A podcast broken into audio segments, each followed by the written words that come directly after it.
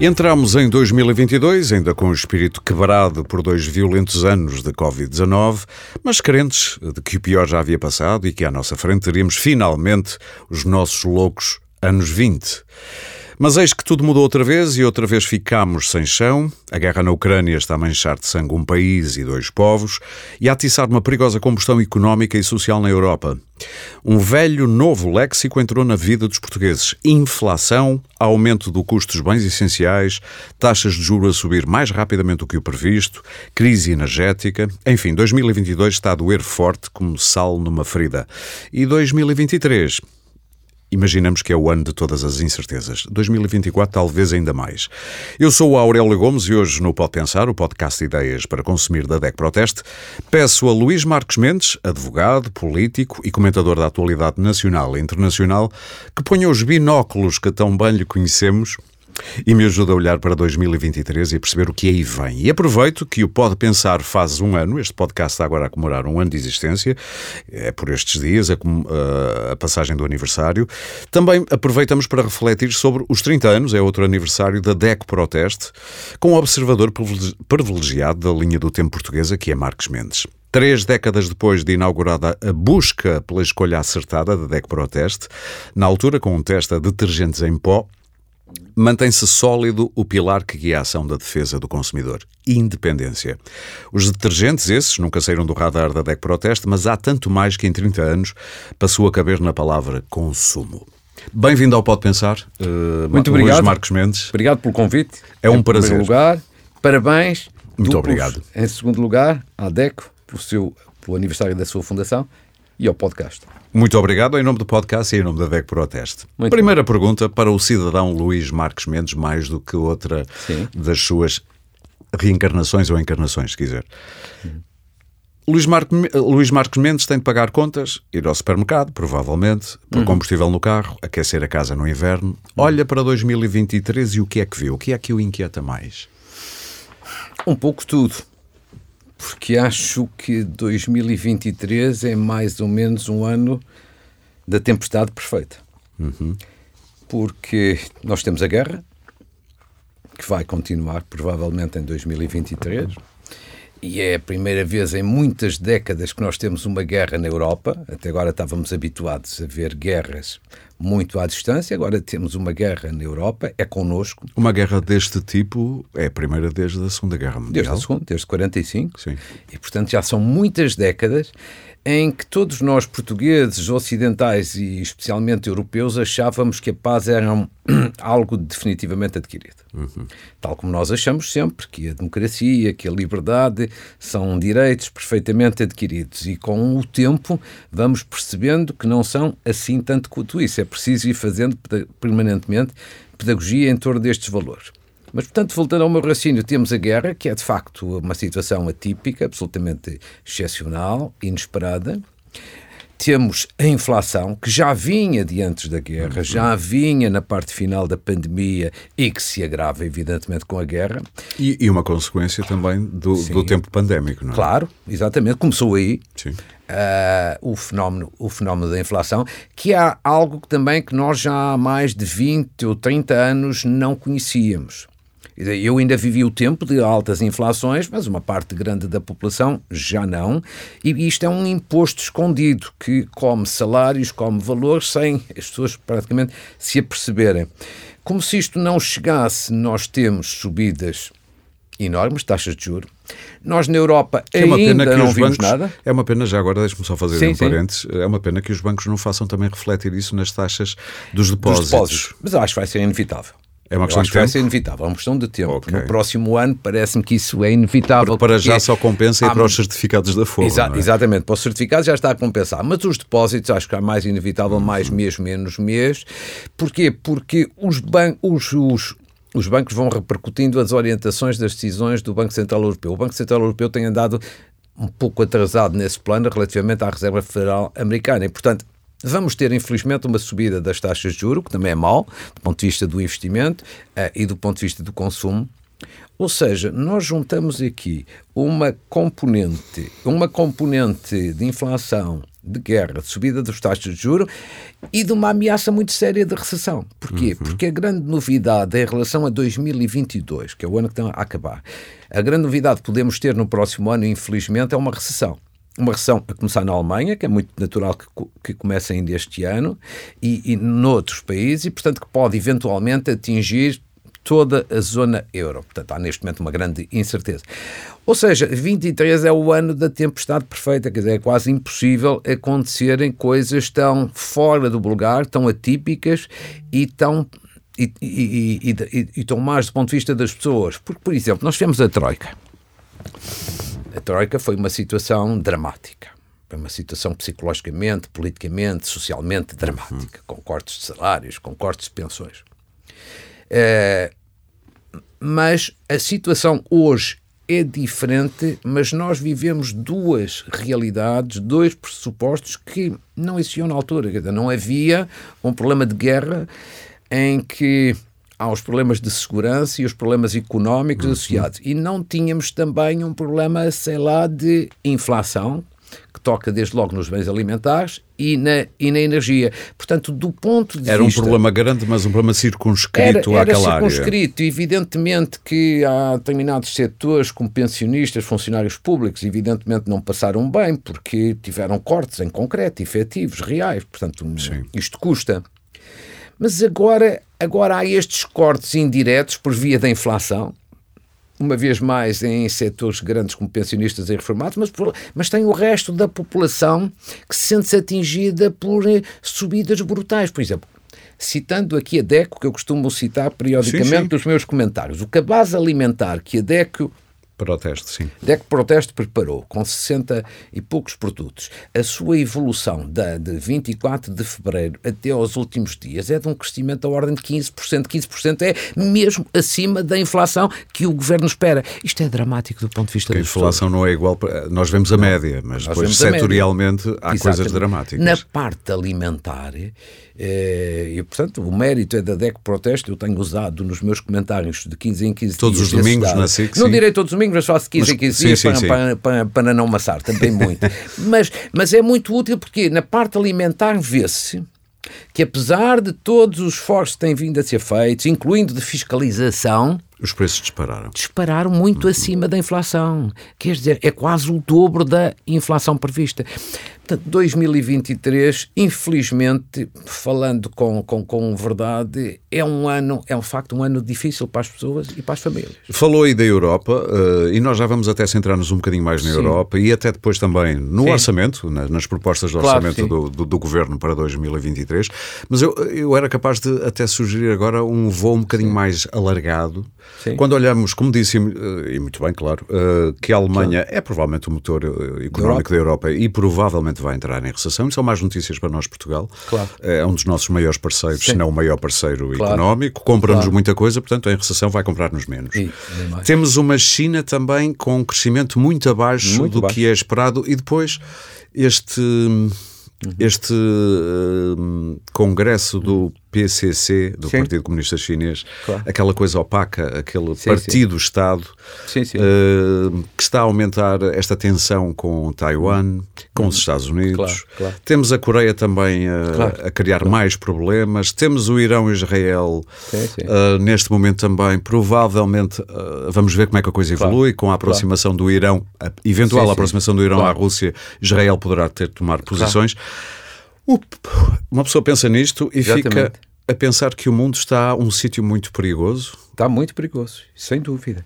E sobretudo, sobretudo eu acho que isto é um, um choque para a generalidade, por exemplo, dos europeus e, uh, e dos portugueses. Porquê?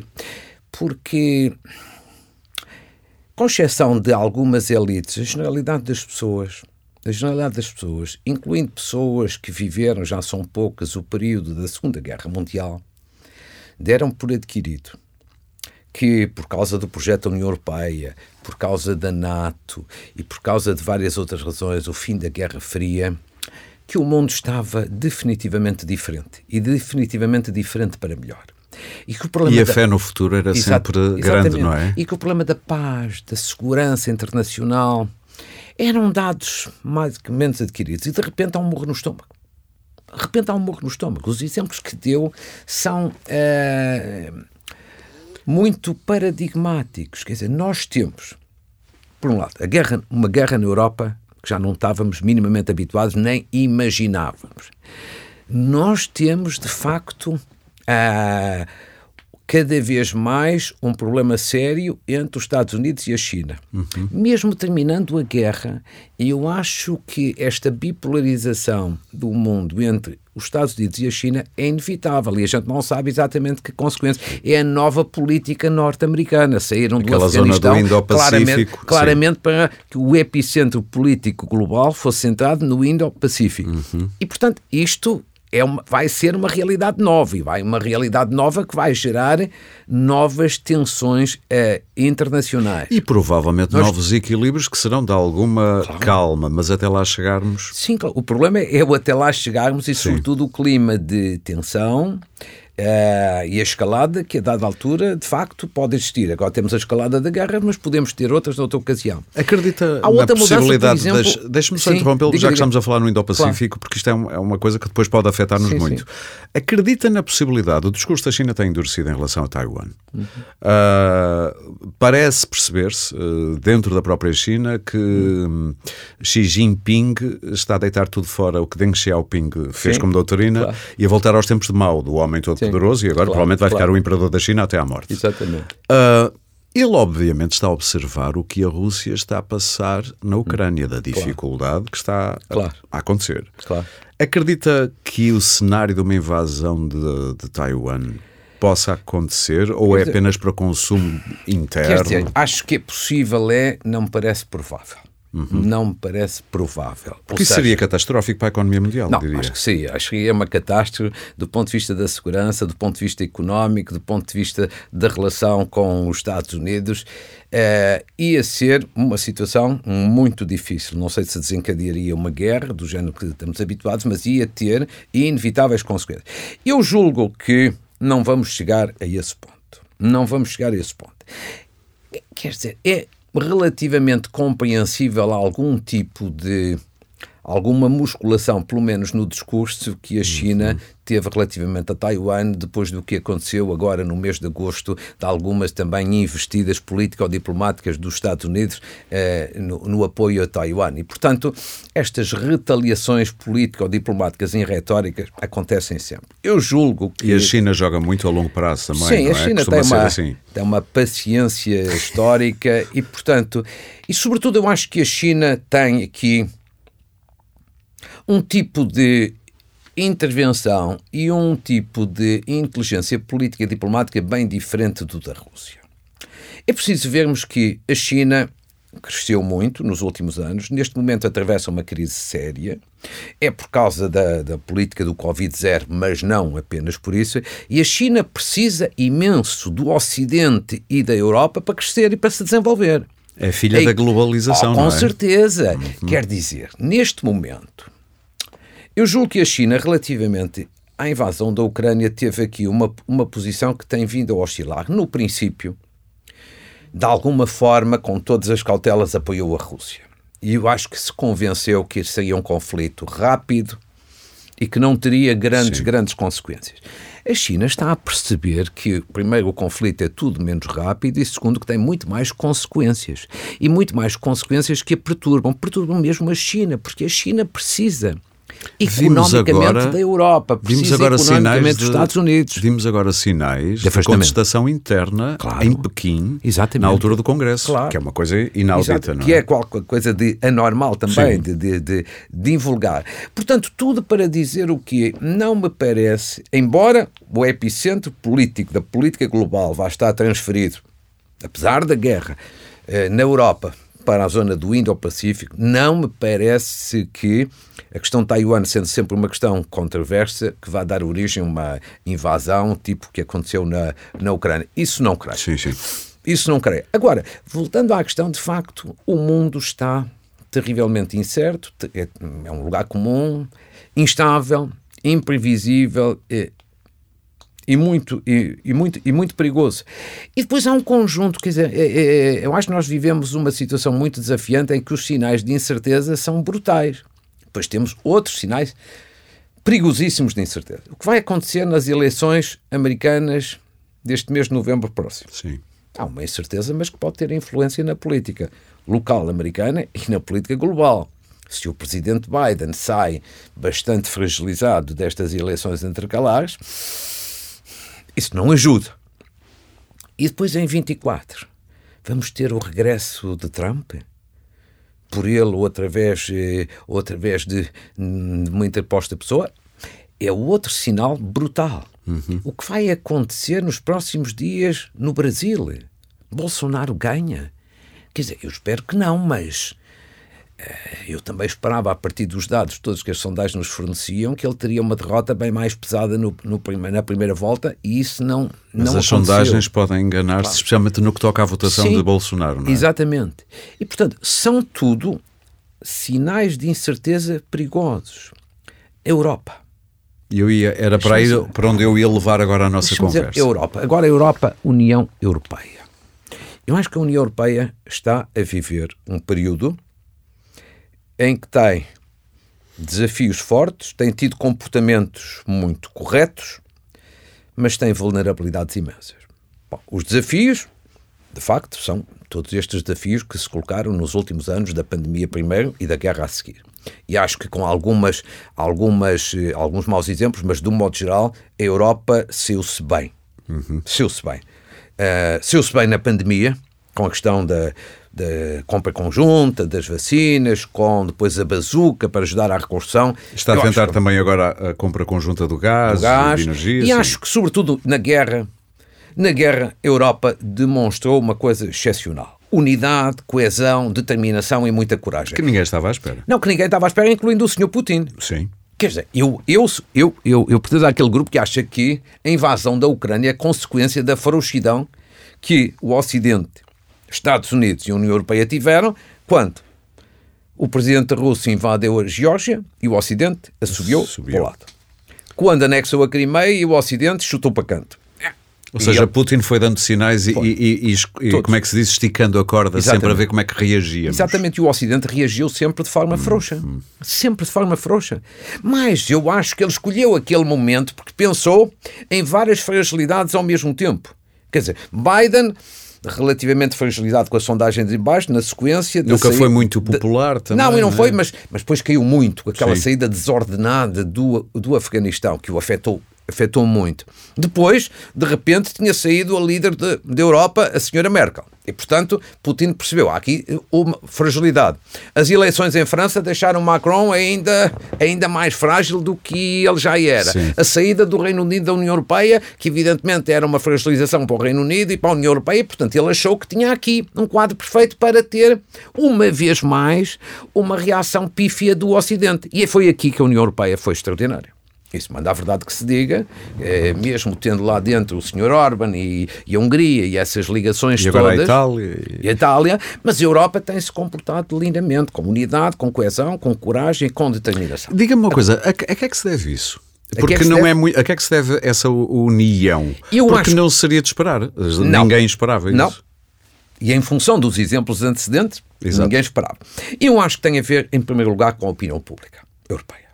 Dizer, os líderes políticos, sejamos francos, nacionais e europeus, têm os seus comportamentos e as decisões têm muito a ver com a sua opinião pública. Claro. Meu amigo, eu fui eu estive em quatro governos. Esteve. É... Já agora de 87 a 95? De... Em com não, Cavaco do... Silva? Do... Não, de 85 a 95. Tem toda a razão, de 85 a 95, anos, depois dois anos com Durão Barroso. Depois com Durão Barroso Sim. mais tarde. E, portanto, habituei-me um bocadinho a ver isso. Quer dizer, quando algum político lhe disser que não liga às sondagens, não acredito, é mentira pura. Quer dizer, é mentira. E no seu tempo liam todos, todas Sim. as semanas o, o Independente, imagino. Sim, claro, o Independente e os outros jornais, que aquela teoria sim, de que sim. não se lia jornais é ficção, sim, ficção científica. Agora, uh, o, mas tudo para dizer que eu acho que esta reação muito positiva do Ocidente teve muito a ver com a opinião pública. Acho que a opinião pública portuguesa e europeia, uh, em geral, uh, uh, apaixonou-se, de facto, uhum. pela causa da Ucrânia. E bem, e bem. E os líderes e, portanto, perceberam isso. Sim, exatamente. E os líderes perceberam isso e isso ajuda imenso à tomada de decisões. Mas ajuda também imenso. pode mudar com o inverno que vem aí, com, com, a inflação, com isto tudo. E, e deixe-me dizer. Acha que vai mudar? Acho que não, mas estou preocupado. acho que não, mas estou preocupado e, e, e explico-lhe o meu ponto de vista. Fiquei muito preocupado de ver aquela sondagem do Expresso há cerca de um mês, em que 32% dos portugueses, era a manchete do Expresso, admitiam como boa solução ceder à Rússia e ceder ao presidente russo. Sim.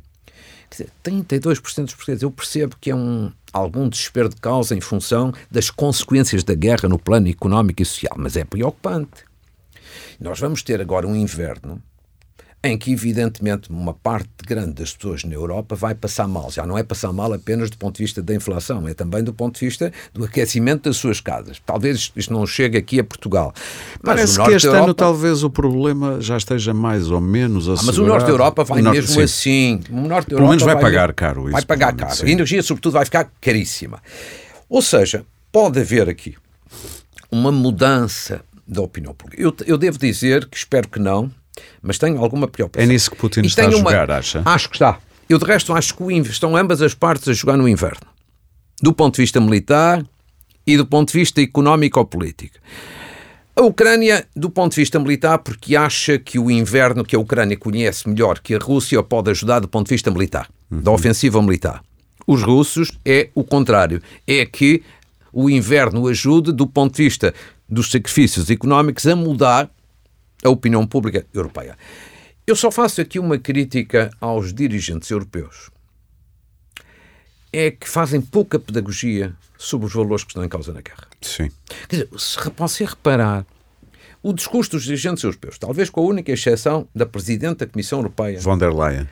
Mas os discursos dos chefes de Estado e de Governo é um discurso centrado nas questões económicas ou energéticas ou militares. Mas não mas, de valores. Mas não de valores. Sim. E esta guerra implica fazer essa pedagogia de valores. Quer dizer, por muito que nos custe, é muito importante explicar às pessoas que este também é o preço a pagar, é o sacrifício a pagar pela defesa da liberdade, da democracia, da paz, da soberania dos povos. E que não estamos da... a morrer, só temos é que passar ah. mal. Há gente a morrer por isso. É? Exatamente. Sim. A morrer, infelizmente, são os ucranianos. Os ucranianos Nós sim, não sim. estamos no palco da guerra, mas pois. eles estão a travar uma guerra que é também que tem a ver tudo com os nossos valores. E esta pedagogia é fundamental. Por exemplo, quer dizer, eh, o Presidente da República, agora em Portugal, o Presidente da República e o Primeiro-Ministro fizeram várias intervenções e acho que foram sempre, de um modo geral, oportunas quando foi o tempo da pandemia, o estado Sim. de emergência em que se fazia a apologia dos valores e se criava esperança. A situação hoje é má, mas a situação vai melhorar e temos aqui este caminho. Eu acho que hoje é preciso fazer esta pedagogia em todos os valores. Não, não estão, mas é, não é, é, em Portugal, nem em Portugal, nem em lado nenhum. E se não se fizer esta pedagogia, o número de pessoas céticas, o número de pessoas que por desespero ou por outra razão começam a ceder, pode aumentar. Vai aumentar. Oxalá eu esteja enganado. Sim, sim, sim. Mas aquele número da sondagem do Expresso é, impressionou-me. Quer dizer, uh, o que existe hoje já em França de perturbação, tudo. Acho que a pedagogia, neste momento a pedagogia em torno dos valores é essencial. Porquê? Porque nós temos que mostrar às pessoas, foi com isso que começámos a conversa, que aquilo que durante anos considerávamos realidades definitivamente adquiridas não são definitivamente adquiridas. Quer dizer, a própria democracia, quer dizer, os ataques políticos à democracia vindos de alguns setores de radicais, sobretudo de extrema-direita e tudo isso, são outra realidade.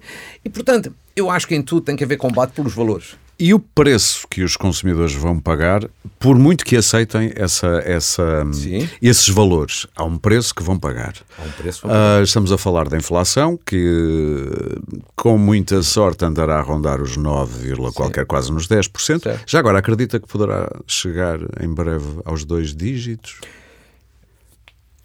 Depende do conceito de breve se há, se me pergunta. 2023. Não, acho. Nós andamos pelos 9, qualquer acho coisa, é muito. Dizer, a, estima, a, estimativa do governo é de fechar este ano 22 com 7,4 e baixar 4 para eu o próximo estou convencido ano. que vai realista? ser. Uh, eu, eu, não sou especialista, claro. quer dizer, mas olhando para as previsões de vários organismos internacionais, eu julgo que é otimista o conceito de a meta de uma, de uma inflação de 4% no próximo ano. Parece-me. Não... Parece-lhe que o Primeiro-Ministro está a jogar naquilo que é a psicologia dos mercados, ou seja, tá. uh, uh, Lagarde tem sido criticada por anunciar e depois fazer, e neste interim entre o anúncio e o fazer, os mercados entram em pânico. Uh, os mercados deviam Sim. ir ao psicólogo, como eu costumo dizer, porque Sim. são muito nervosos. Sim. Mas a verdade é que isso acontece. E claro. parece-me que temos um Primeiro-Ministro que tenta jogar na psicologia ao contrário, no sentido, calma, claro. isto não vai ser tão mal como se, como se imagina. É, não sei se é tentar dar uma vitaminazinha aos mercados ou às pessoas. É, é, vamos lá ver. O Primeiro-Ministro o primeiro tem o seu estilo. Como eu tenho o meu estilo, como cada um tem o seu o estilo. O Presidente da República classificou-me irritantemente é. otimista. O é? Primeiro-Ministro é, é isso. O Primeiro-Ministro não gosta de dar notícias negativas. Não gosta. Quer dizer, ninguém gosta. Não gosta. Sim, mas ele particularmente. Sim.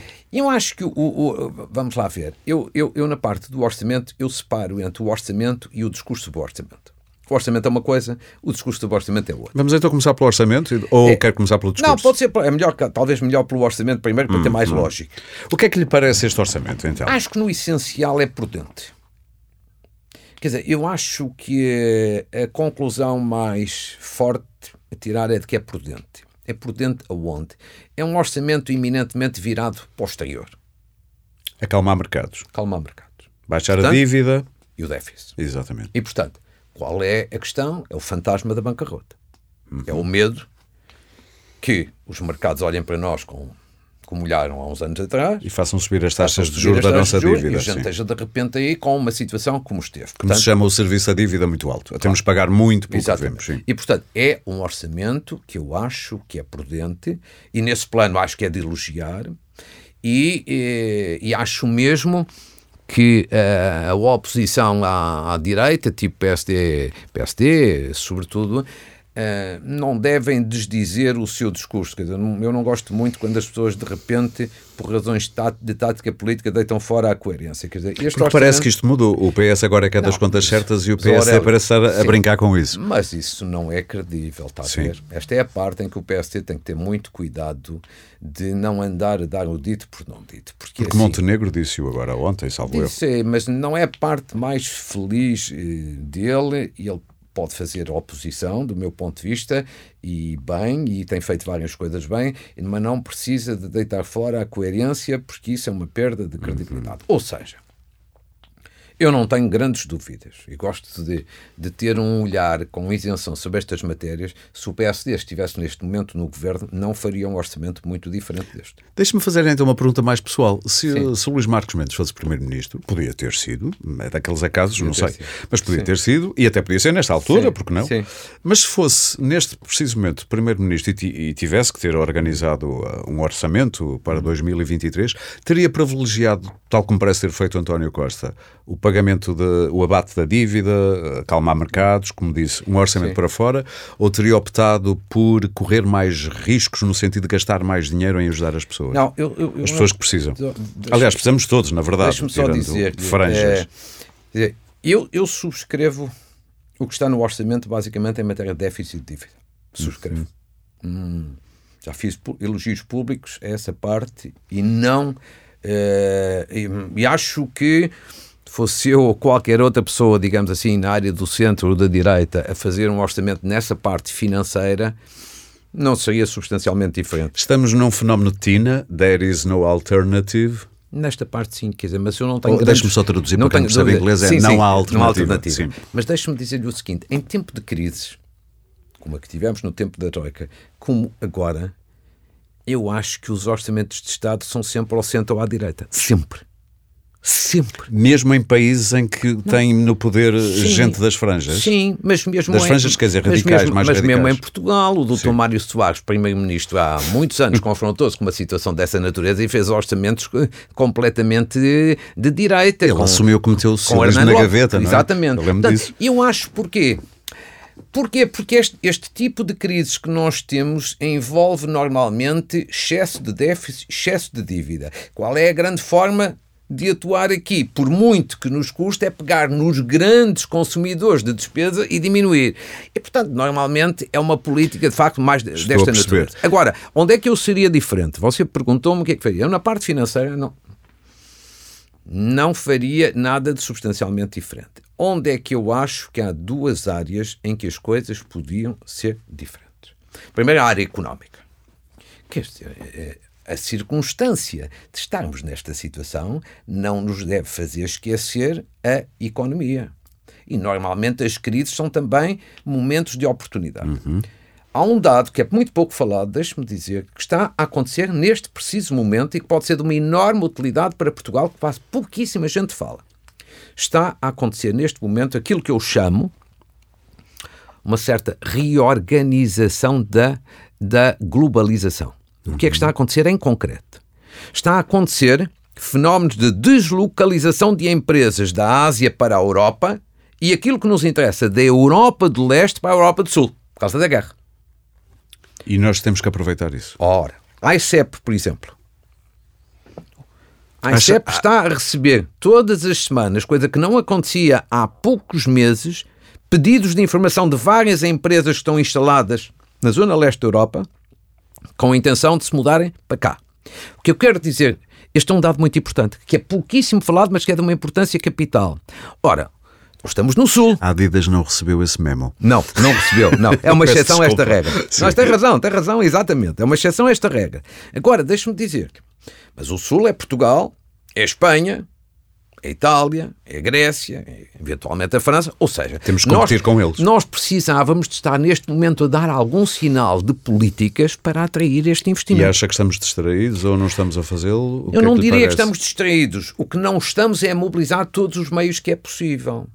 E, portanto, economicamente, eu aí faria diferente, Sim. economicamente. E depois, do ponto de vista social, é assim, eu reconheço que não há dinheiro para tudo, que Portugal não é a Alemanha e que, e que, a, manta, e que a manta é curta. Mas acho que o governo tem que ter muita atenção a esta parte, digamos assim, da, da carestia de vida. Por exemplo, este programa que agora está em execução, acho que vem tardíssimo tardíssimo, tardíssimo, tardíssimo. O pacote da energia? Este pacote, não, não, não, não, não. Este pacote, digamos assim... Anti-inflação. Exatamente, aquele que há a meia pensão e que são os 125 Sim. euros que está Aliás, a estamos a gravar no dia... No dia em que começou A distribuição de, de, Bem, desse, dessa prebenda. Pacote, este pacote vem Sim. tardíssimo e é impossível pensar que não seja necessário repetir em janeiro, fevereiro ou março. E eu espero que haja condições para isso. Ou seja. E parece-lhe bem que seja transversal, ou seja, e pegando naquela ideia de que muitas uh, instituições uh, importantes, uh, que vale a pena ouvir, claro, concordo claro. ou não, internacionais, que dizem que os apoios neste, nesta crise devem ser muito afinados a quem precisa, não sejam generalizados nem permanentes. Parece-lhe que o governo está a seguir essa. Porque dar 125 euros a não. pessoas que ganham até 2.700 euros eu, é demais ou é de menos? O que é que eu, acha? Eu acho que, eu, eu, acho que de facto que a prioridade deveria ser claramente às pessoas de facto de mais baixo rendimento. Dar mais, dar mais a menos gente. A quem, Exatamente, e dar mais a quem precisa de mais, eh, porque acho que o problema não é da mesma maneira, quer dizer, quem ganha não, 700 eu não vou euros, 125 sim. euros, mas quer dizer, mesmo que eu tivesse algumas condições, quer dizer, há muitas pessoas como eu que não, não precisam disso, mas há outras pessoas que porventura precisavam de ter não 125, sim. mas 300. Ou seja, na parte social, o que é que eu, o que é que eu lhe diria? Eu sou muito sensível nesta parte social, porque a parte social, se não for tratada com cuidado, tem duas consequências terríveis. E é preciso ter aqui alguma visão de futuro para não perceber as coisas apenas depois delas acontecerem. É que tem um problema social, que aumenta a pobreza, mas tem um problema, e tem associado um problema político, que é o aumento de radicalismos e de populismos uhum. e de extrema-direita, o que também é perigoso. Portanto, em Portugal, o Chega, nas últimas sondagens, passou claro, da casa dos 7 para os 11. Claro. E, portanto, por eu acho que nesta parte social, acho, não estou a dizer que o Governo não tem feito um esforço grande, mas acho que podia fazer um esforço muitíssimo, muitíssimo Se fosse melhor. Presidente da República, é outro repto. Uh, que sim, respaldo é que daria... Sim, sim, é um exercício. é um exercício. Uh, que respaldo é que daria a este orçamento? Uh, no sentido. Uh... Quer dizer, eu, eu repare, se eu tenho este discurso, eu exercesse a função que exercesse, se exercesse, sim, em teoria, sim, coisa sim, que isso não, não se vai colocar, mas se, se exercesse, faria um bocadinho a pedagogia em torno disto. Repare. Parece-lhe que Marcelo Rebelo Souza está a fazê-lo. Está a fazê-lo, por exemplo, eu acho que ele acabou de fazer. Uh, acabou de fazer uma, uma coisa que me parece útil convocaram com um Conselho de Estado para a próxima semana sobre as questões económicas e sociais decorrentes da guerra. Isto é um sinal que está preocupado com isto, porque um Conselho de Estado já tinha havido um Conselho de Estado sobre a situação da guerra há uns meses e tudo, mas agora é só centrado na questão económica e social, Sim. significa que está preocupado. Portanto, é isso pareceu-me bem. Isso parece-me bem. E andou durante uns tempos a pedir muito Sim, ao governo muito para ao explicar governo o cenário macroeconómico do próximo ano. a situação. E, portanto, eu, eu, eu, eu tenho esperança que eu tenho esperança que seja feito nos próximos tempos um esforço eh, ainda mais acentuado relativamente à componente social. Não tenho grande esperança no domínio económico, uhum. acho que é tudo um bocadinho mais do mesmo. O que foi feito no domínio financeiro é positivo, no domínio social acho que há ainda bastante questão a corrigir. Faz-me um bocadinho de impressão às vezes, deixe-me só dizer então de brincadeira, eu nunca gosto de cristãos novos em coisíssima nenhuma. E, e, e, também neste plano político e orçamental. Pela obrigação que isso. Parece que o Partido Socialista, de repente, que chegou a esta preocupação das contas certas que não tinha no passado, agora parece que quer ser um bocadinho mais papista que o Papa. Olha, nós temos que conciliar as duas coisas. Sim. Contas certas, sem dúvida, e abandonar isso acho que é um disparate monumental, mas não podemos perder de vista, de facto, a questão social. Diga-me uma coisa, parece-lhe que quer a receita portuguesa, mas eh, nós, nós vivemos ao sabor de outras decisões. Do Banco Central Europeu, da, da, da Reserva Federal eh, Americana, dos bancos centrais de aí, mais de 30 países, que é subir taxas de juro. Sim. Para este tipo de inflação, que por muitos uh, analistas dizem que tenha, é uma inflação com características específicas, tem muito a ver também com a oferta. Sem dúvida. E eu lembro que, por exemplo, o Nuriel Rubini, que é o conhecido adivinho da crise de 2008, Sim. ele disse que a recessão e juros altos é uma mistura explosiva. Claro. O, o Nobel da Economia, o Joseph Stiglitz, também já veio dizer que a subida das uhum. taxas de juro uh, não resolve problemas, nem previne uma recessão em 2023, antes a vai agravar. Uh, portanto, por um lado temos estas pessoas a criticarem, por outro temos quase uma unanimidade ao nível de decisores sim. de quem decide a subida das taxas de juros dizer que esta é a única receita para baixar a inflação. Parece-lhe que sim? O que é que acha repare, disto? Repare, eu não sou especialista. Não sim, é? claro. Isso, isso não sou. Mas é um observador, apesar de tudo. Como uh, observador, não tenho dúvidas que o caminho vai ser este, que a receita vai ser esta. Esta é Mas tem dúvidas sobre quando houve o, Nobel da Economia e o, o Nuriel Rubini? Bem, o Nuriel Rubini também há que dizê-lo, é um bocadinho arauto de, das dizer, desgraças, não é? Quer dizer, posso ter dúvidas no primeiro momento, mas eh, devo dizer que com os poucos conhecimentos que tenho na matéria, Sim, Stiglitz, peço se, desculpa. seguisse, se seguisse, seguia, é que é o Nobel. seguia Sim. praticamente seguia a mesma, a mesma terapêutica. Acho que esta é a terapêutica tradicional, a terapêutica normal para baixar inflação. Uhum. Agora, Uh, vai, vai a ter, evidentemente, consequências sérias do ponto de vista da economia. Por isso é que acho que o risco da recessão no próximo ano é muito sério. É aí que entra aquela questão que há bocadinho ficou, ficou no ar, se me permite, que era uma coisa era o orçamento, outra era o discurso em torno do orçamento. Deixe-me só, se me permite, completar. Ah, é verdade, tem toda a razão. Mas, mas joga bem com esta questão que, que introduziu, que é taxas de juros sendo esta a terapêutica que vai ser adequada, isto vai ter uma consequência, evidentemente, no investimento, na economia e potenciando, portanto, o risco de uma recessão. Lá está. É aí, é aí que eu, sendo até globalmente a favor do orçamento que o governo apresentou, tenho dificuldade em compreender aquele discurso muito otimista. Aquele discurso do Primeiro-Ministro. Não, recessão não vamos ter. O Primeiro-Ministro nunca devia dizer uma coisa dessas porque não está nas mãos dele evitar uma recessão. Nenhum de nós quer. Evidentemente, mas quer dizer, eu acho que é mais prudente e acho que é mais aconselhável e acho que é mais credível e é, acho que é muito mais correto para as pessoas o discurso de dizer a nossa previsão neste momento não é essa, mas não podemos excluir esta hipótese. Até depois Ou temos seja, as pessoas que sentem no bolso já sim, claro. a subida, por exemplo, da, dos seus créditos à habitação claro há pessoas a pagar 500 euros quando pagavam às vezes 100, 100 e pouco. Tá, repare, e esse é um drama. Uh, esse é um drama. Vê alguma possibilidade desta gente ser ajudada? Acho que devia ser. Acho que devia Por via ser. de quê? Ouça, há formas para isso. Sim, sim, há claro. formas. Eu vou dar aqui um exemplo. Eu vou dar aqui um exemplo. Pelo menos tenha. Quer dizer, há uma forma que essa, digamos assim, é, é, uma, é a ajuda mais fácil, que é, se você tem, Aurélio, um contrato de 30 anos, é expandi-lo para 40 anos. Portanto, não é uma grande ajuda, mas evidentemente você passa a ter prestações mais baixas. Bom, e esta é relativamente simples, porque o banco também não perde. O banco não vai perder capital, nem vai perder juros. Agora, do ponto de vista do Estado, que eu acho que é uma forma que o Estado tem de poder ajudar. Hein?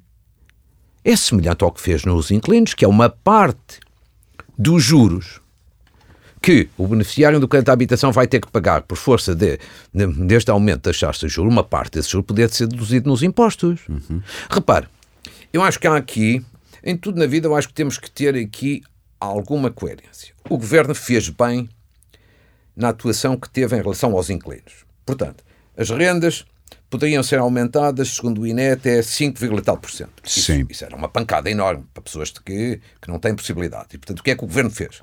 Do meu ponto de vista, corretamente. E especialmente quando os salários, em geral, no privado provavelmente podem até nem subir, claro. e no público vão subir só para alguns, para os que ganham Exatamente. menos 8% à claro. volta da inflação, nem, provavelmente mas, abaixo da inflação. Mas a solução que o Governo adotou aí pareceu-me equilibrada, que é, muito bem, as rendas ficam congeladas, máximo uhum. 2% de aumento. Mas depois, como os senhorios não têm culpa desse congelamento, o Governo resolveu-lhes o problema por via fiscal. E eu acho que é agora a mesma solução que poderia ser adotada relativamente aos beneficiários do crédito à habitação. E os sinais têm do governo é que parece pode, pode ir nessa direção? Não, Infelizmente, infelizmente não, mas eu pressão não, dos bancos. Mas eu não sei se a situação não se vai agravar eh, brutalmente no, nos próximos tempos, está a ver? Não e sei provavelmente se não... vão ter que deitar a mão de algum modo mais cedo ou mais tarde. Eu acho que em 23 este vai ser um problema sério. E ainda Sim. por cima estamos a falar de milhares e de milhares de, de, de, de cidadãos nessa circunstância. Portanto, vejo... É sempre especialmente a classe média, é. que é onde se vai buscar é. dinheiro quando é preciso, é. não é? Mas eu acho que sobretudo o próximo ano vai ser penalizador para a classe média, funcionários públicos e pensionistas. Energia. O que o governo está a fazer no domínio da energia parece-lhe que é, podemos estar descansados, que as coisas não vão explodir em termos de, eu, de preços? Eu não, eu, eh, eu não diria tanto, quer dizer. Acho que, acho que o governo tem vindo a fazer um bom esforço na área da energia, sem dúvida. O mecanismo ibérico, apesar de tudo, parece ter funcionado. Não, o mecanismo talvez. ibérico foi, eu acho que foi globalmente uma boa solução, sobretudo ter conseguido convencer a União Europeia a autorizar esse regime de exceção. A von der Leyen já disse ontem que Sim. vamos olhar bem para aquilo, que aquilo parece ter funcionado em Espanha claro. e Portugal, não é? Portugal eu acho que conseguiu, não sei se o, se o, mérito foi mais de Portugal ou da Espanha ou dos dois, mas ter conseguido esse regime de exceção Sim. foi uma boa lança em África. Mas não resolve depois quem tem que não, pagar. A... Claro, claro, e pode, e pode ter a prazo que gerar um déficit tarifário. Pronto. Mas enfim, mas no imediato, perante o sufoco, foi uma boa solução. A solução que o governo adotou também de permitir que os consumidores possam mudar do regime livre para o regime regulado, Sim. também me pareceu uma boa decisão. Esta última medida anunciada agora de mais uns apoios às empresas no domínio da energia, globalmente, tirando um bocadinho da parte do show-off, também me pareceu na boa direção. E eu acho, em qualquer circunstância, que há aqui um problema que deveria ser uh, digamos assim, tratado com alguma frontalidade, que é, nós temos dois problemas, um conjuntural e um estrutural. Estamos a atacar neste momento o problema conjuntural, que é a subida rápida, exponencial do custo da energia, que afeta pessoas e afeta, e afeta empresas e, portanto, chapou, acho que o governo agiu, de um modo geral, bem. Mas depois temos um problema estrutural. Qual é que vai ser?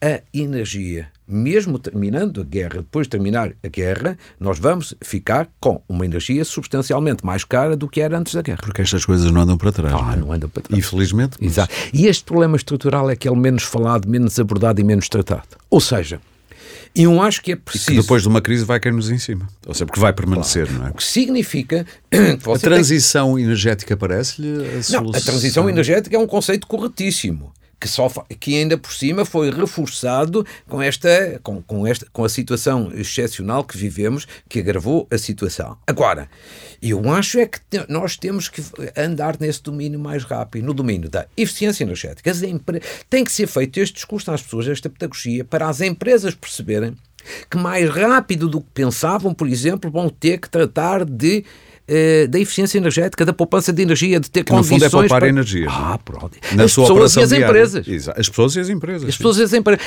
A Alemanha está neste momento já a fazer, disciplinados como claro. eles são. Está neste momento já a fazer em estado de necessidade. Nós não temos propriamente este estado de necessidade, mas temos este problema estrutural.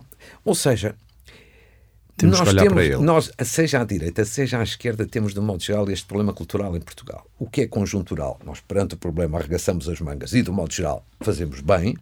Pois, já percebi. O é problema estrutural fica é, sempre É o velho desenrascanço Mas é verdade. É? Nós do desenrascanço nacional somos magníficos. Somos o número um no ranking europeu. E ouvi-lo ainda também sobre as pensões. Sim. E aquilo para muitos é uma manigância do governo, que é dar aquela metade da pensão antes, para depois a base de cálculo de, das futuros aumentos já ser menor. Uh, o que é que lhe isto... Que... Primeiro há uma lei que não vai ser cumprida, não é a primeira vez que não é cumprida, mas Sim, pronto, claro. não vai ser cumprida. Claro. Mas o que é que isto lhe diz? Como é que observou esta manigância do governo? Manigância, eu não queria eu não estar gostei. aqui a comentar, não, mas. Não este... gostei, eu não gostei nada. Eh, e, esta solução do governo. vamos lá ver, eu, eu distingo aqui entre a forma e o conteúdo. Na forma, achei inaceitável. Quer dizer, o governo fez uma coisa que sabia muito bem que tinha aquela consequência e não o disse. Mas o governo está genuinamente preocupado com, com o futuro tá. e a sustentabilidade não, da segurança não, social? Acho que o ponto não é esse. Não. Eu vou lhe dizer qual é. É porque esse foi, o, não. foi a razão invocada não. por António Costa. Pois, mas essa não é a razão verdadeira. Acho que o governo, é uma vez mais, é a parte orçamental, não é a sustentabilidade da segurança okay. social, é a parte orçamental. Ou seja, isto tem Evidentemente que a aplicação a 100% da forma que estava prevista na lei Vieira da Silva vai ter, de facto, um efeito de caráter, não é apenas a questão da sustentabilidade da segurança social, que aparentemente está garantida, felizmente, ainda durante umas décadas, não. Eu acho que é componente, a componente orçamental. E, portanto, o Governo quer, digamos assim, aliviar um bocadinho essa componente orçamental. Eu sou-lhe muito franco, vou ser muito honesto. Eu não sei se um governo do PSD não faria neste plano do conteúdo coisa semelhante. Gosto de ser muito honesto. Voltamos à Tina. Mas é verdade. Sim. Voltamos à Tina. É, é muito. Sabe, eu gosto de ser honesto. Eu estive por dentro muito, muitos anos e, portanto, sou sempre muito cauteloso nestas coisas. Agora, deste ponto de vista, por causa do, do exercício orçamental. Agora, Onde eu acho que faria de modo diferente é na forma. Quer dizer, o que eu não acho aceitável, que é absolutamente irritante na forma de fazer política, é você saber que aquilo que está a anunciar vai ter uma consequência nas pensões a partir de 2024.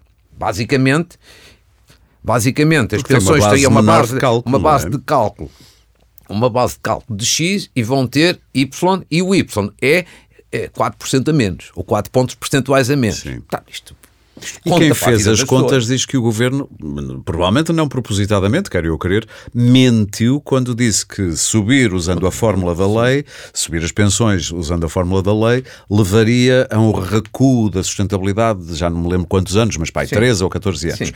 E agora fizeram-se contas, houve outras claro. pessoas que fizeram contas, calma lá que não é bem assim. Não, exato. Porque eu acho que andaram sempre a encontrar explicações. Quer dizer, isto é sempre aquele ditado popular o que nasce torto tarda ou nunca sem direita. Uhum. E é assim, ele nasceu torto. Nasceu torto porque se o governo queria fazer aquilo, tinha logo que ter dito às pessoas: olha, esta forma de cálculo é uma coisa excepcional. E isto acarreta um esforço Acha que os políticos ainda não perceberam que compensa ser honesto no discurso? Acho que há alguns políticos que pensam que. Ser claro, para as pessoas saberem. Sim, mas, mas, mas, é, mas, ainda para mais, é tem maioria absoluta, portanto, não há eleições à vista. Não, o que é que se pode perder com ser é, honesto? É, mas é um bocadinho a cultura que existe em alguns políticos, seja à direita, seja à esquerda. Há um bocadinho. É, Tá, tem a ver também com a natureza das pessoas. E eu quando digo ser honesto a... não quer dizer que está a ser não, desonesto. Não, não, é, sentido, não é, não é honesto do ponto de vista material, claro, é mais do ponto de vista político, intelectual e tudo. Mas é verdade, mas é verdade. Há pessoas que assumem naturalmente eh, as coisas, fazendo pedagogia e explicando a verdade. E há outros que tentam, de facto, ocultar. E, portanto, esta lógica de truques e de habilidades existe. Muitas vezes existe à esquerda, outras vezes existe à direita. Acho que é negativa em qualquer das circunstâncias. E só dá mau nome à política. Mas, ouça, mas sobretudo por uma outra razão, é que não vale a pena, porque isto é uma questão de tempo, até que o truque seja descoberto. Sim. Eu vou-lhe dar um outro exemplo que passou Eu mais... acho que às vezes os políticos apostam na, na, na memória curta. Mas hoje já não dá. O grau de escrutínio que existe hoje, que é completamente diferente do que acontecia há 20 anos, é verdade. É muito forte. Mas de qualquer modo, também há todos os casos, todos os dias há um caso. E portanto a coisa vai ficando e, portanto, esquecida. Sim, vai esquecida. Mas depois há, há, casos e casos. Sim, é? também é verdade. Dizer, aquele caso das pensões foi muito forte. Mas sabe, mas isto é um bocadinho a técnica, porque, é, por exemplo, não sei se reparou um outro exemplo. Uh, acho que era o Jornal de Negócios que dizia ontem, e com razão, que em matéria de déficit orçamental o governo enviou para Bruxelas uns dados, mas não os meteu no Orçamento de Estado. Já ouvi dizer isso. Que é sim. para mostrar que o déficit estrutural, não sei o quê, como um conceito muito técnico, afinal, quer dizer, há uma grande redução e, portanto, quer mostrar a Bruxelas, leia só os mercados. No fundo é dizer que Mas está a gastar menos com, com a Isso. máquina pública, não é? Exatamente. Mas não quer mostrar cá dentro. E as coisas acabam por ser. Não quer mostrar cá dentro para que os funcionários públicos não venham Sim, a pegar exato. nesses dados É e esfregar claro, na cara do é governo. Claro, é? mas quer dizer, eu, eu acho que esta forma, eh, esta forma que é de facto um pouco desonesta Sim. de fazer política, acho que é das coisas mais inconcebíveis. E é destas maneiras depois que nós alimentamos aqueles que se alimentam do populismo e do tipo de tricas que. Para encerrarmos este setor senhor. do orçamento e da crise, eu vou-lhe perguntar se Sim. vislumbra cintos de segurança, tábuas de salvação a que as pessoas, o cidadão comum, possa, eh, sei lá, eh, atirar-se ou agarrar-se. Mas antes disso, ainda gostava de o ouvir muito rapidamente sobre o que lhe parece aquilo que a União Europeia defende e que Portugal não queria, mas parece que vai ter que ir Sim. atrás, vamos lá ver Sim. como, que é a criação de uma taxa, que pode ser permanente ou não, eh, sobre os lucros ditos excessivos das empresas. Já está adquirido. já está adquirido. Parece-lhe um uma boa Eu solução. sempre, disse, eu sempre disse que se fosse no quadro europeu não me parecia mal. Uhum. E foi. E foi. Di- tinha dito. Portanto, António Costa salvaguardou a sua posição, dito- era eu- contra, eu, mas. Tinha, eu tinha dito, se for Portugal sozinho, acho mal. Porque é um sinal que acaba por ser negativo para os investidores e, portanto, nós estamos a fazer aquilo que outros países não fazem e, portanto, era negativo. For no quadro O que está a europeu. querer dizer, só para explicar, é que investidores potenciais em Portugal é lá, não vamos para ali investir, vamos para a Espanha porque eles lá cobram uma taxa extra. Exatamente. já e, portanto, eu sempre disse, logo num comentário em agosto, que à escala europeia não achava mal. Porquê? Porque ficam todos em igualdade Uhum. de circunstâncias e resolve-se, digamos assim, o problema social que está subjacente. Muito bem. Quanto às. Para um cidadão que nos está a ouvir, Sim. o que é que acha que tem dicas para dar? eh, Não, repare, nós estamos na casa que melhor ajuda o cidadão. A DEC A protesta. Eu vou-lhe dizer, quer dizer, eu acho que a DEC, agora não é por estar aqui. Não, e vamos falar destes convidado. 30 anos maravilhosos, sim. Não, quer dizer, eu não, eu não, eu não sou um grande especialista nesta matéria, mas a DEC Proteste faz um trabalho notável do ponto de vista informativo, do ponto de vista de esclarecimento, do ponto de vista de mediação, do ponto de vista de apoio. Ah, eu próprio, como comentador, uso muitos dados da DEC Proteste. Porque sabe que são fiáveis. São fiáveis, porque há uma marca de independência muito grande e, portanto, Pouca gente sabe da independência da DEC Protesta. É independente de governos, é independente de privados, vive apenas exclusivamente das subscrições das Exatamente, pessoas. exatamente. Só. Isso é que é não há publicidade, não há nada. Isso é que é Mas há muita gente que não sabe disso. Ah, mas é que é notável. Sim. E, portanto, este é um instrumento essencial, porque nesta altura de dificuldades para as pessoas, de ansiedade, as pessoas querem informação. Sabe que eh, isto, de alguma forma, mutatis mutandis, faz-me lembrar o período da pandemia e, sobretudo, ali o período da- das vacinas e tudo isso. Na- a falar na da gestão da Na altura, informação? nos meus comentários, Sim. eu todas as semanas usava não sei quantos quadros sobre as vacinas. Como imagina. olha que ajudou muita gente a tanto- perceber as coisas. tanto da matéria como qualquer coisa. Não sou nenhum especialista, mas eu tinha, eu tinha a noção, até pelos e-mails que recebia de muitos telespectadores, que as pessoas estavam preocupadas, queriam informação e às vezes quase informação muito micro, muito do detalhe, do pormenor. E portanto, a mim até me dava, um trabalho imenso. Sabe que até lhe conto aqui uma história engraçadíssima. Um dia recebo um, um e-mail de um telespectador é muito simpático, me disse. "Ah, Fulano, já estou farto, não sei quantos, você agora não tem tempo para falar de política e é só fala da pandemia, das vacinas e tudo isso, e quadros para aqui, para lá, e eu estou a desgostar-me de- dos seus comentários porque eu quero é ouvir falar de política e você assim não fala e tal. E eu, que, que gosto sempre de responder a tudo o que me escrevem, eu escrevi-lhe um e-mail até dizer assim: olha, meu caro, eu agradeço-lhe imenso e deixe-me dar-lhe duas ou três notas aqui para lhe explicar.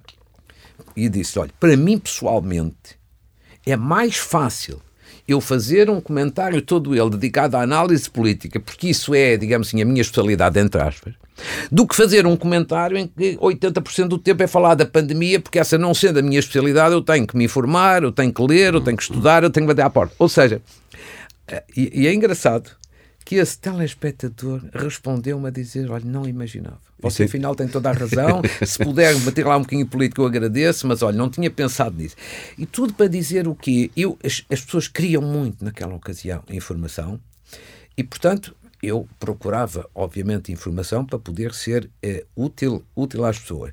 Neste momento eh, é um pouco semelhante, agora já não é exatamente comigo, mas eh, as pessoas precisam de estar informadas. E a DEC Proteste é um belo farol é, nesse. eu, neste momento, por exemplo, tenho imensos convites para fazer uma palestra aqui, uma associação, uma instituição, isso, mas é tudo que é que eu falo um bocadinho sobre okay, o contexto internacional e a situação nacional. As pessoas estão, bem, estão um bocadinho preocupadas com a situação internacional e um pouco a situação nacional, mas eu aí acho que nós temos uma mais-valia. Eh, eu sei que isto que vou dizer é polémico, mas a circunstância de haver hoje uma maioria absoluta acho que é bom para o país, nesta altura. Eu sei muito bem os vícios que tem uma maioria absoluta, eu sei muito bem as, as vantagens que tem. Mas no quadro. Esteve em duas, conheces ah? por... Esteve Sim, em duas, conheces por dentro, não é? E, e, e acho que. Como ministro, quero Em dizer. muitos momentos é importante, agora também sei os vícios que tem. Mas num momento tão especial quanto este. A estabilidade nós, é importante. Se nós estivéssemos a viver em Geringonça, o país estava neste momento ingovernável. Uhum. Ingovernável. E não é apenas pelas posições que os partidos da Gingonça teriam diferentes relativamente à, à Rússia, à guerra, é também pelas opções económicas e financeiras que havia a fazer. Uh, e, portanto, a estabilidade neste momento é uma mais-valia. E há um casamento, diga-se o que se disser, seja de conveniência, seja o que for, um casamento parece funcionar bem entre a Presidência e o Primeiro-Ministro. Sim. Mas não, não acredito que alguma vez Sim. vá funcionar mal. Quando, quando a protesta apareceu, a DEC protesta apareceu Sim. em 92, uh, salvo erro, se não me falha o timeline Sim. mental, uh, o Luís Marques Mendes estava a entrar talvez no seu terceiro governo, governo a segunda maioria estava absoluta. a ser ministro. Exatamente, nesse, passou para ministro. Nessa, era secretário de Estado era, antes, isso. era adjunto exatamente. do primeiro-ministro. Exatamente, exatamente. Lembra-se da, da, da parceira DEC Proteste? Que olhar é que teve? E se incomodou o poder no sentido que, é um, que aparece uma, um, novo, um novo player, claro. chamemos-lhe assim, claro. não digo inorgânico, mas não é de partidos, é da claro. sociedade civil. Nem sempre o poder olha, olha sabe, com, com bonomia para estas não, coisas. Sem dúvida, sim, sim, sim, sim, sim.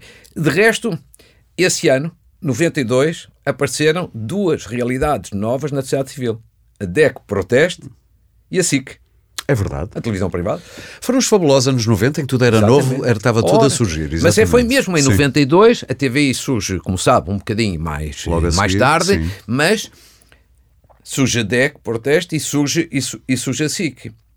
É, repare, eu não tenho já um, uma noção precisa para ser completamente honesto. Já foi há 30 anos. Relativamente, mas, por exemplo, relativamente à, à televisão privada, não lhe, não lhe nego que ah, em muitas cabeças havia dúvidas e, e, e, claro. e preocupações. Que bichos ah, são estes e como não, vamos lidar é, com é eles, não é? Mas em qualquer circunstância, eu julgo que se alguém tinha receio em pouco tempo foi percebendo que a dinâmica da sociedade era, era mesmo assim, está a ver? Nós tínhamos, sei lá, nós tínhamos. Eh, foi uma boa pouca, década por Portugal, nos anos 90. Acho que foi, acho que foi. E o resto acho que. Foi talvez a última grande década. Portugal viveu um grande período até, até, até ao fim da década. Ou seja, numa parte dos governos de Cavaco Silva e depois de António Guterres ali até ao final da década. De resto, os números não aumentam, que do ponto até de vista do crescimento. Do ponto de vista do crescimento, foi um crescimento sempre acima, em média, de 4% ao ano.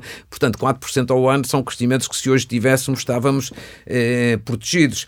Portanto, eu acho que a DECO foi uma, uma aventura bem sucedida e um sinal de, de maturidade do país. E eu diria que provavelmente foi a primeira vez na história portuguesa em que Sim. o cidadão se sentiu consumidor. Claro. Não só claro. pelos tempos, porque certo. havia claro. mais dinheiro e claro. as pessoas queriam viajar mais, comprar Sim. mais, ter mais.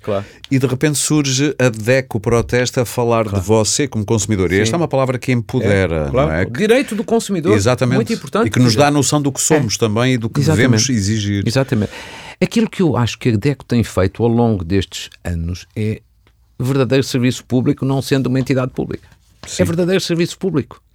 Porque é serviço público do ponto de vista do objetivo, informar e esclarecer as pessoas.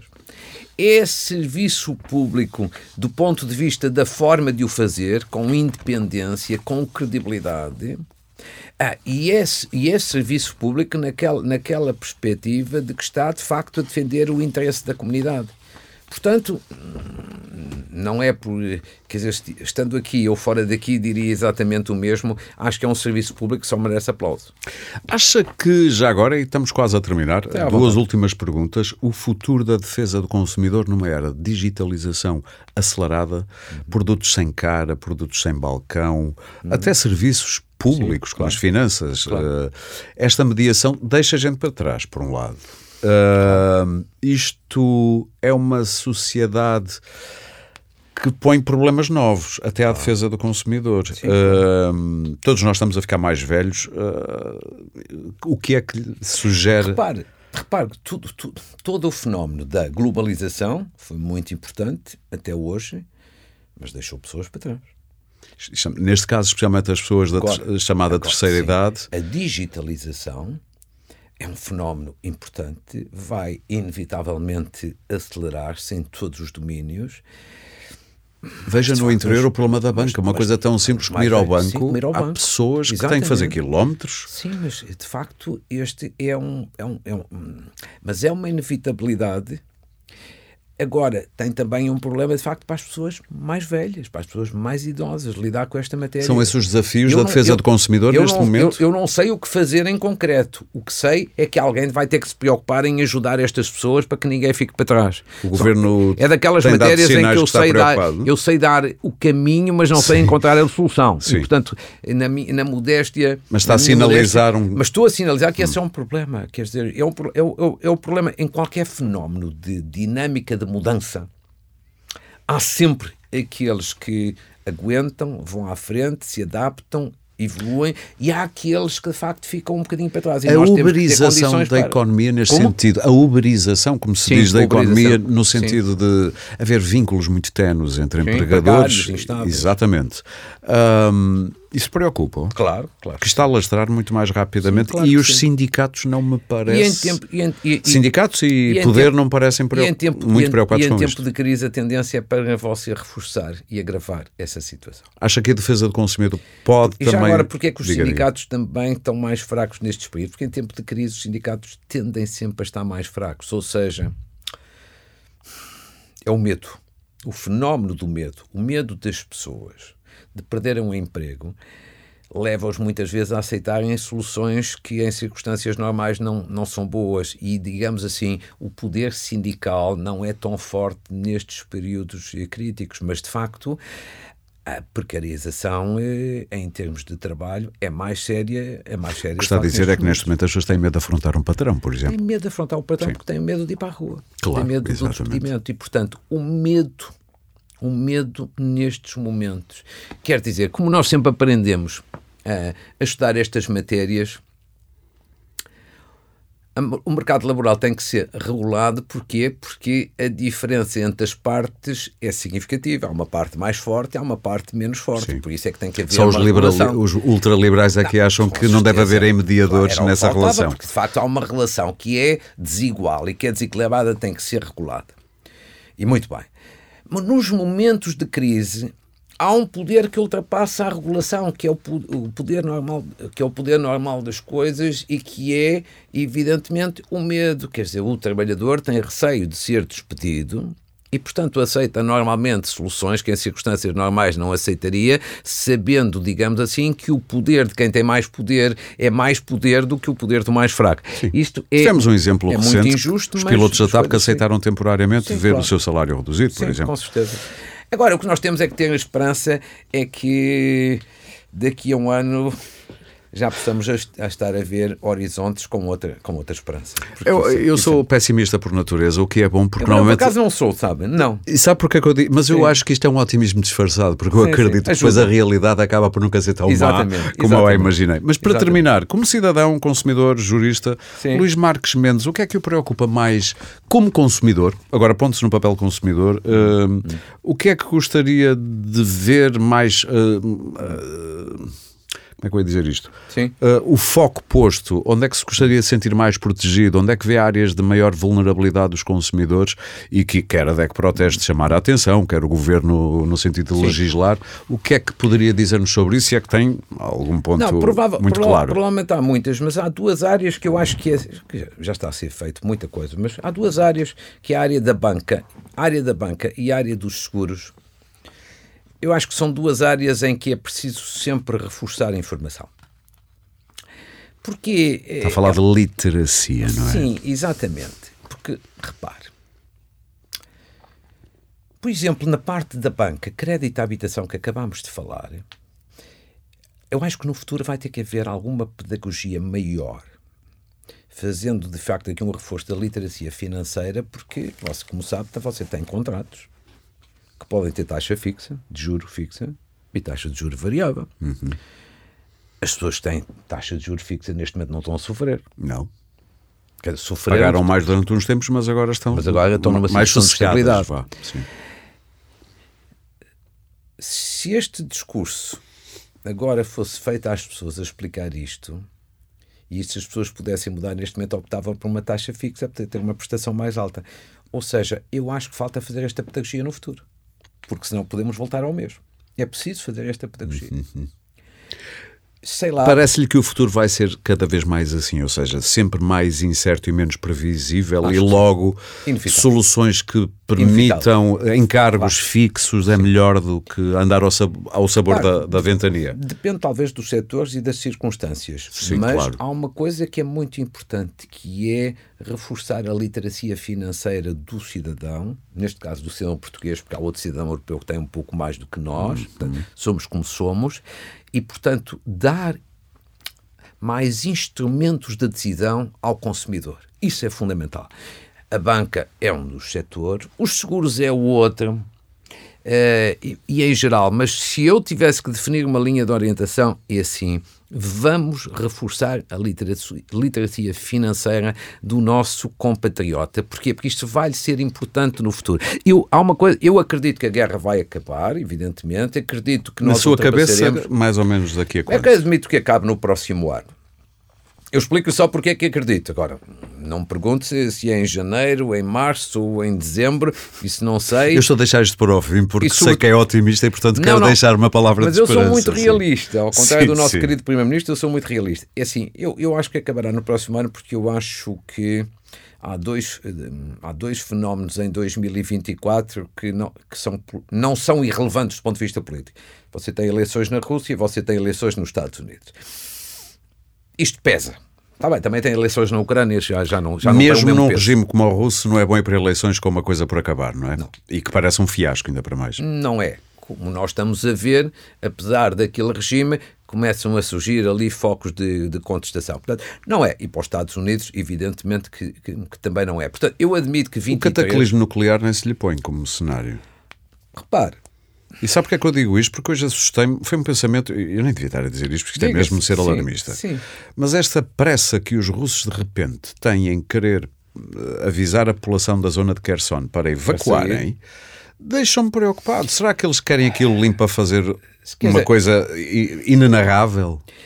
Eu não sei, repare, evidentemente eu não sei, nem sei, claro, eu nem sabe ninguém. Quer dizer, acho que é possível, não me parece provável. Uh, eu, sobretudo, não me parece provável, porque, do ponto de vista dos alinhamentos internacionais, a Rússia corria um risco seríssimo. Perdia a China. Perdia a China. Logo, e, portanto, isso exato. é um isolamento okay. brutal. A Rússia está brutalmente dependente Então, deixe-me ser má pessoa. Não exploremos esse cenário, certo. que só nos vai deixar a todos. Sim, exatamente, exatamente. Mas estava a dizer que é otimista e, portanto, pensa que a guerra vai acabar para o ano. Penso que a guerra vai acabar para o ano. Penso que. Penso que, mesmo que tenhamos recessão, eu julgo que pode pode, enfim, não, não levar muito tempo. Ou seja, o período mais difícil para mim é agora e até ao fim de março. Este é o período mais difícil. Em que eu, se pudesse recomendar, se fosse conselheiro de alguém, recomendaria uma grande pedagogia de valores, ou seja, o combate em torno dos valores. Segundo, uma grande, uma grande preocupação social, porque acho a única forma de combater a pobreza, por um lado, que já é grande, e por outro lado, os populismos que me preocupam muito, Sim. preocupam muito, porque acho que só conduzem a destruir, não conduzem a construir coisíssima nenhuma. Portanto, para mim, estas eram as grande, eh, duas grandes preocupações que eu teria. No resto, quer dizer, eu, eu tenho fé que o mundo vai continuar a ser instável, incerto e imprevisível. Isso faz parte da ordem das coisas, Da não é? ordem das coisas. Mas vai ser melhor. Eu espero que daqui a um ano seja, seja bastante Ficamos melhor. Bastante com melhor. essa nota de otimismo. Você não resolve nada, mas ajuda. Ajuda pelo menos a baixar ajuda um pouco a ansiedade. ajuda- porque ajuda um vivemos bocadinho. tempos muito ansiosos há muito tempo. É verdade, Foi a. Troika, foi o Covid, agora esta É, guerra, enfim. é verdade, Luís Marcos Mendes, foi um imenso prazer. Muito obrigado por ter vindo. Muito gosto também. Este duplo Obrigado. aniversário, se quiser, quer dos Exatamente. 30 anos da DEC Proteste, quer do ano do podcast Pode Pensar. Muito obrigado. Foi um gosto. Obrigado, pela atenção. Obrigado também a quem nos ouviu. Saiba mais eh, como navegar neste tempo de incerteza em deco.proteste.pt barra poupar traço crise. Ajuda para tentar fintar a inflação não falta por lá. De resto, subscreva e siga este podcast em Spotify, Apple Podcasts, Google Podcasts, SoundCloud ou qualquer plataforma de podcast que utilize no seu telemóvel ou computador. Pode também ouvi-lo no YouTube e ainda em deco.proteste.pt. Este episódio teve, como sempre, coordenação editorial de Maria João Amorim, produção de Sandra Borges e foi gravado e produzido nos estúdios da Índigo, com sonoplastia, peço perdão, de Guilherme Lopes. O Pode Pensar da DEC Proteste regressa em breve com mais ideias para consumir.